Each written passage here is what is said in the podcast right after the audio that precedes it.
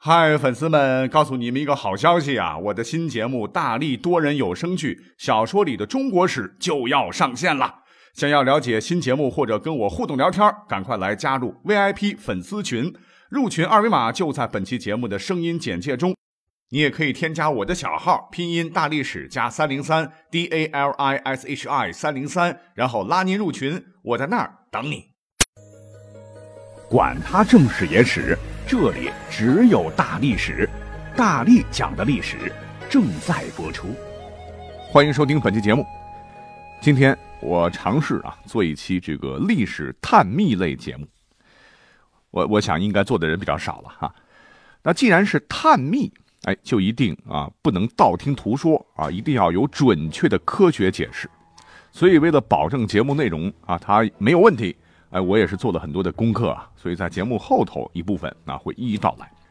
很多朋友啊都看过灵异小说，那如果你喜欢这方面的内容，肯定会听到过啊。今天我们来讲的这个主题——阴兵借道啊，这个所谓的灵异事件。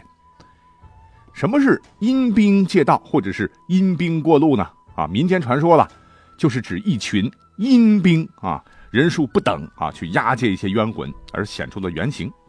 它大概呢分为三种情况哈，第一种就是指古代或者是近代的军队败亡以后呢，因其怨气不散，再加上当时的天时以及地理环境，哎，造成了阴兵借道的这个现象。那第二种说法说阴兵啊是指地府来拘魂的鬼差鬼将。第三种说法是鬼界大战啊，比如说民间故事里头的关羽啊，他死了以后坠入鬼道啊，成了一王，四处征战。那这些都是传说了。那作为一档历史节目呢，那我还真找了找很多的资料，虽然不多啊，还真找到了。所以呢，在本期节目当中啊，我就简单的把这些故事来讲一讲。比方说哈，在晚唐呢，有个文人叫做段成式啊，写了本笔记形式的文集，叫做《酉阳杂俎》，里边呢就讲了这么个故事。哎，我之前也讲过啊，说是在。唐玄宗时期，在东都洛阳啊，当时正值盛夏，玄宗啊正在避暑。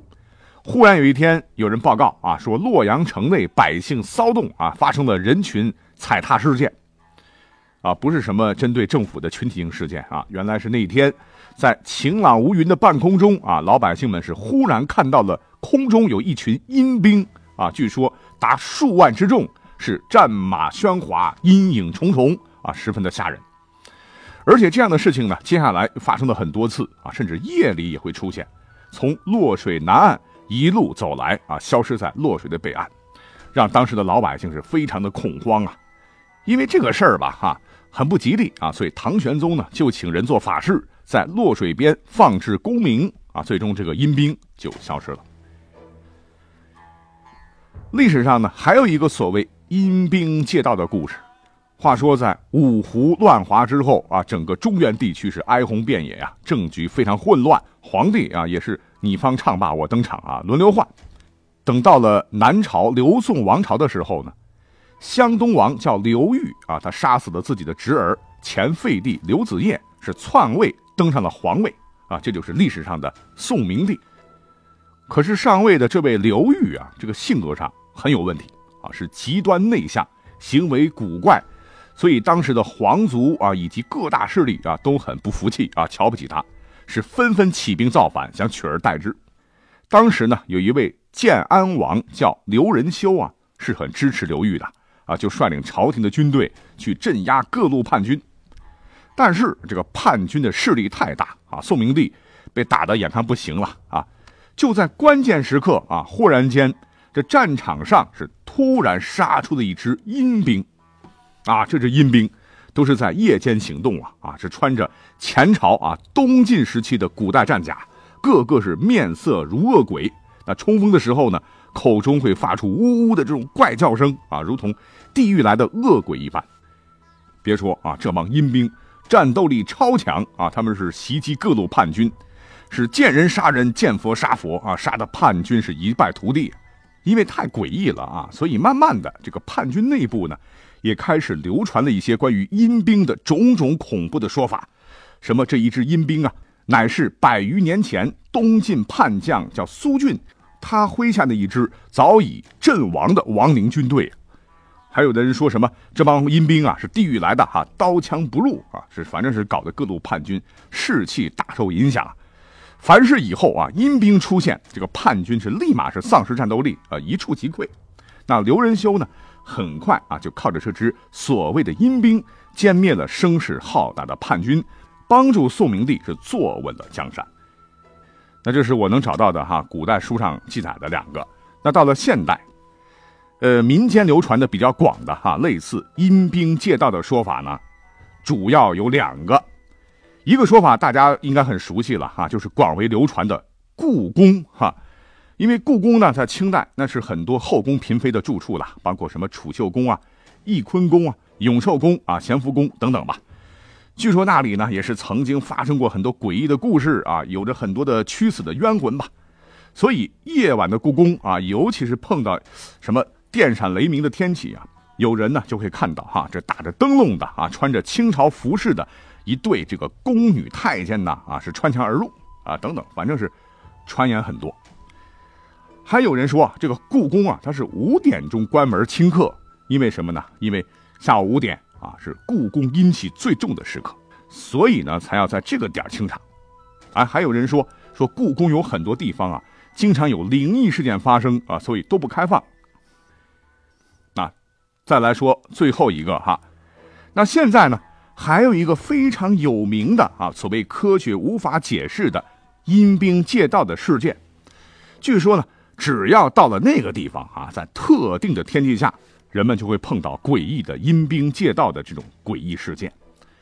那这个地方在哪里呢？啊，就在云南陆良县的彩色沙林风景区里头，一个叫做金马槽的地儿。我们要今天要重点讲讲这个哈。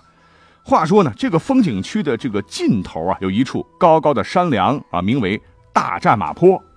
在大战马坡的半山腰呢，又有一个古地名叫小战马坡。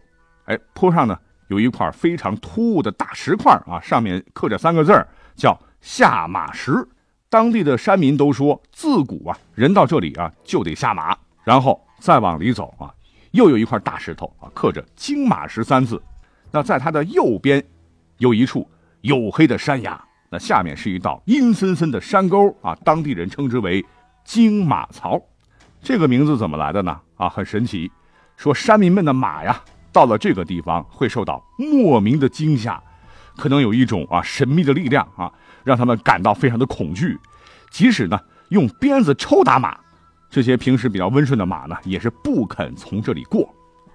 而所谓的阴兵借道的神秘事件，哎，就发生在这里。那倒不是有什么影像啊，而是这个山沟里呢，每回遇到这个电闪雷鸣的这种天气的时候啊，老是会传出一些什么战马嘶鸣啊、刀铁相击、当当叮叮的这种怪声啊，听着让人是毛骨悚然。据说呢，这个现象啊，是从上世纪八十年代末开始的。啊，被当地人啊传的是沸沸扬扬啊，越说越邪乎。那根据村民的传说啊，跟历史有关，说之所以发生这一切啊，都和一千八百年前的一场战争有关。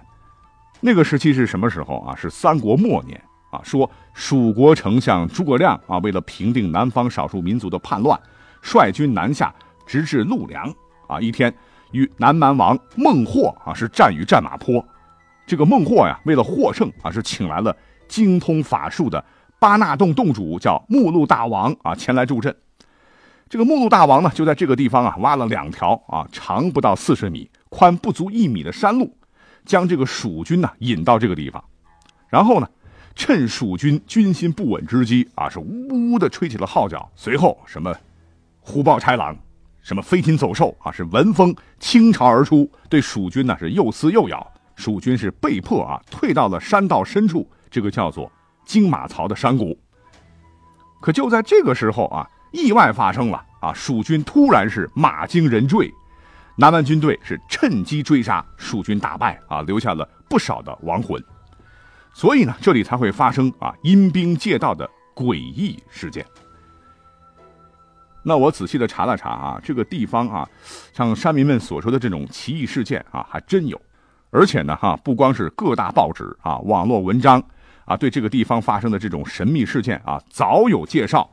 就连啊，云南电视台啊，有个栏目叫做《经典人文地理》呀，啊，也专门做了一期啊，三十多分钟的啊，名为《探秘云南金马槽》的这个节目啊，对这个神秘事件做了专题报道。哎，我们可以想象一下啊，如果你一个人的话，跑到这么清幽的山谷啊，忽然间呐，战马嘶鸣啊，叮叮当当啊，刀枪碰撞的声音啊，然后扑面而来啊，你会不会感到很恐惧的？所以，通过种种迹象表明，哈，当地淳朴的山民呢，他们没有说谎啊，这个事儿是真的。那讲到这儿啊，不少朋友们，嗯，可能听得会头皮发麻啊，但是莫怕哈，因为开头我讲了，我一定是有备而来的啊，所以下面呢，就对刚才讲到的这些所谓的阴兵借道的故事来一一解密。哎，我们一个一个讲。第一个啊，说晚唐文人段成式，他记载在《酉阳杂族里的那个发生在唐玄宗时期的这种神秘事件，哎，听起来啊挺像那么回事儿。而且这个故事呢啊，也被很多探索类的网站所引用啊，更被很多灵异小说当做素材。但其实啊，告诉各位，《酉阳杂族这本书呢，在历史上真有啊，但它呢，不是一本啊真实的历史书。哈，它是一本唐代就流传甚广的小说集，小说啊，所以连作者在自序里头都说啊，故意不耻者，亦志怪小说之书也。所以呢，作者虚构加工创作的故事，我们是不能把它拿来当真的啊。那么第二个啊，发生在南朝刘宋王朝宋明帝叛乱时的故事啊，其实呢，在史书上啊是有记载的。可是里面啊，战斗力超强的这个阴兵啊，他不是从地狱来的啊，而是建安王刘仁修啊，他招募的一支由穷苦人家精壮青年组成的精兵。这一支精兵呢，是跟朝廷签订了生死状啊，是用毒药啊来毒牙毁容，还秘密进行了严苛的军事训练啊，用来出其不意的扰乱敌军的心智，消灭叛军。换言之呢，就是古代的一支神秘的特种部队。那第三个啊，所谓的故宫的灵异事件啊，这个就很荒唐了啊，因为故宫本身就很神秘啊，所以呢，很容易被以讹传讹，母鸡下蛋呢，传来传去就变成了公鸡下金蛋。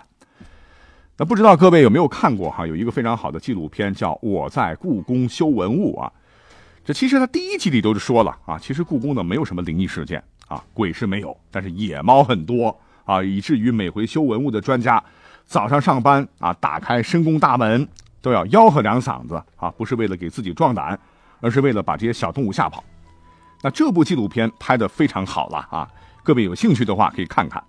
其中啊，有一位修钟表的专家叫王金啊，因为在片子里头他显得很淡定，而且做事很专注，被网友封为故宫男神啊，成了网红。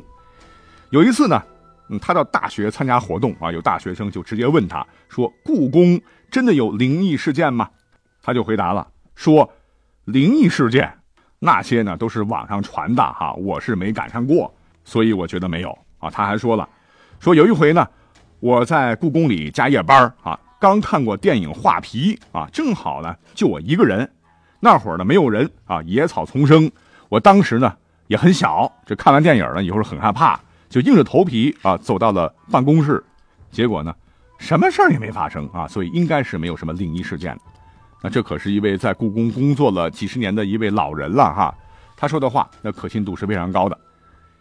那至于刚才讲到的哈，有人说故宫五点就清人了，是因为这个时刻呢阴气比较重。其实呢，动脑子想想，那也是一个很荒唐的说法。你你想，一个国家级博物馆哈，每天接到海内外的大量的游客。啊，珍宝这么多，那一个可能是出于安全考虑，一个是工作人员也得休息啊，所以呢五点下班没错吧，对吧？那至于故宫啊，为啥就是说有些地方它不开放啊？是不是因为有一些灵异事件？其实呢，通过查找一些新闻啊，我查到了哈，因为这个故宫的很多区域啊处在修缮当中，它很大呀，年头很久远，而且截至去年哈，故宫所谓的禁地已经越来越少了。那目前啊，向公众开放的面积已经扩大到了百分之八十五，所以讲到这儿啊，可以很明确的说啊，所谓故宫阴兵借道啊这些灵异事件啊，根本就木有。那最后一个一定要重点讲讲啊，发生在云南陆良县的金马槽所谓的阴兵借道事件。啊，根据各方资料显示啊，其实也是没有什么神秘可言的。就说哈，流传很广的什么一千八百年前蜀军在这里大战孟获军呢？这个故事一听我们就应该知道哈，它是来源于《三国演义》里头诸葛亮七擒孟获这么一个故事情节。那《三国演义》它是小说啊啊，即使是正史，我们都知道有一本书叫《三国志》啊，你就是把书翻烂，也是找不到任何地方提到过孟获。所以呢，七擒孟获那更是没有的。那根据历史学家考证了。啊，最早在唐代和宋代时期呢，在西南诸省啊，确实有祭祀孟获的情况啊，所以说孟获这个人可能是有的，俗称扫坛蛮王。但是啊，有没有跟诸葛亮打过仗？哎，这就很难讲。那历史上啊，《三国志》这本书成书之后呢，很长时间啊，确实后头呢又有史书记载过啊七擒孟获的事儿。但是专家的结论是啊，因为诸葛亮当年。这个南抚蛮越的政策是深入人心，当地老百姓对诸葛亮极为崇拜，所以呢，难免会将一些其他人物的事迹或者是民间传说都牵强附会到诸葛亮身上啊，诸葛亮就成为神了。所以这些故事呢，随着时间的推移，以讹传讹啊，使得个别的史学家哎就不得不信了。再加上哈，历史上真实的这个诸葛亮其实是一个谨慎小心的人。那七擒七纵啊，完全不符合他的性格，更不符合当时战争的常规。所以，传说在金马槽发生的什么目录大王使用法术大败蜀军的故事，根本是不可能发生的。当然啊，因为这里地势险要，是兵家必争之地啊，也许古代是打过仗的，但是跟《三国演义》里头写的可能无关。那至于啊，金马槽山民的马走到跟前会受到惊吓啊。其实不光是马了，刚才说到的云南电视台这个栏目当中啊，还讲了什么？呃，村民们养的狗啊、牛啊，也都不愿意往里走。那经过啊这个栏目组的多方求证啊，也做出了一个非常合乎逻辑的科学解释。原因非常简单，因为有些动物发出的和听到的这个声音的这个范围跟我们人类是不一样的啊。你比如说蝙蝠，可以发出两万赫兹的这种超声波，动物能感受到啊，但是人不行。再比如说，有些动物哈，它能感受到低于二十赫兹的这种次声波，这在自然界发生的情况非常非常多啊。我们人类是感受不到的啊，不一定用耳朵听。所以呢，在金马槽啊，你别看这个山谷是静悄悄的，但是呢，有很多我们耳朵听不到的声音，而马能听到啊，被吓住了。那这在自然界是非常正常的现象啊，没有什么奇怪的地方。但是啊，关于一些怪声。什么兵器碰撞啊，人嘶马叫的这些声响啊，很遗憾，这个栏目组当时没有录到。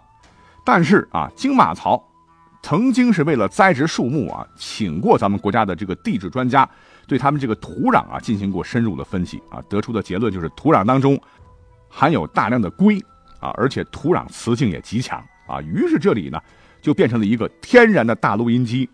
所以，所谓的阴兵借道啊，其实是大自然啊偶然保存下来的珍贵的声音资料。也许当年打过仗在这里是吧，就被录下来了啊，并不是什么超自然现象。那讲到这里呢，我们本期节目就要结束了。但是，可能好奇心比较重的听友啊，听完这期节目以后，还是不能够完全相信，尤其是神秘的金马槽事件。啊，没关系啊，因为我们有声的节目确实不能够全面的展示这方面的内容，但是各位呢有兴趣的话啊，可以在网上查查我刚才讲的那个栏目啊。再说一遍，云南电视台做的这个经典人文地理，这个题目叫做《探秘云南金马草》，有兴趣的朋友可以看一看，估计一看啊你就全明白了。所谓是相聚的时间总是短暂呐啊，在这里要向各位道声晚安啊！感谢收听本期的历史探秘类节目，我们下期再会。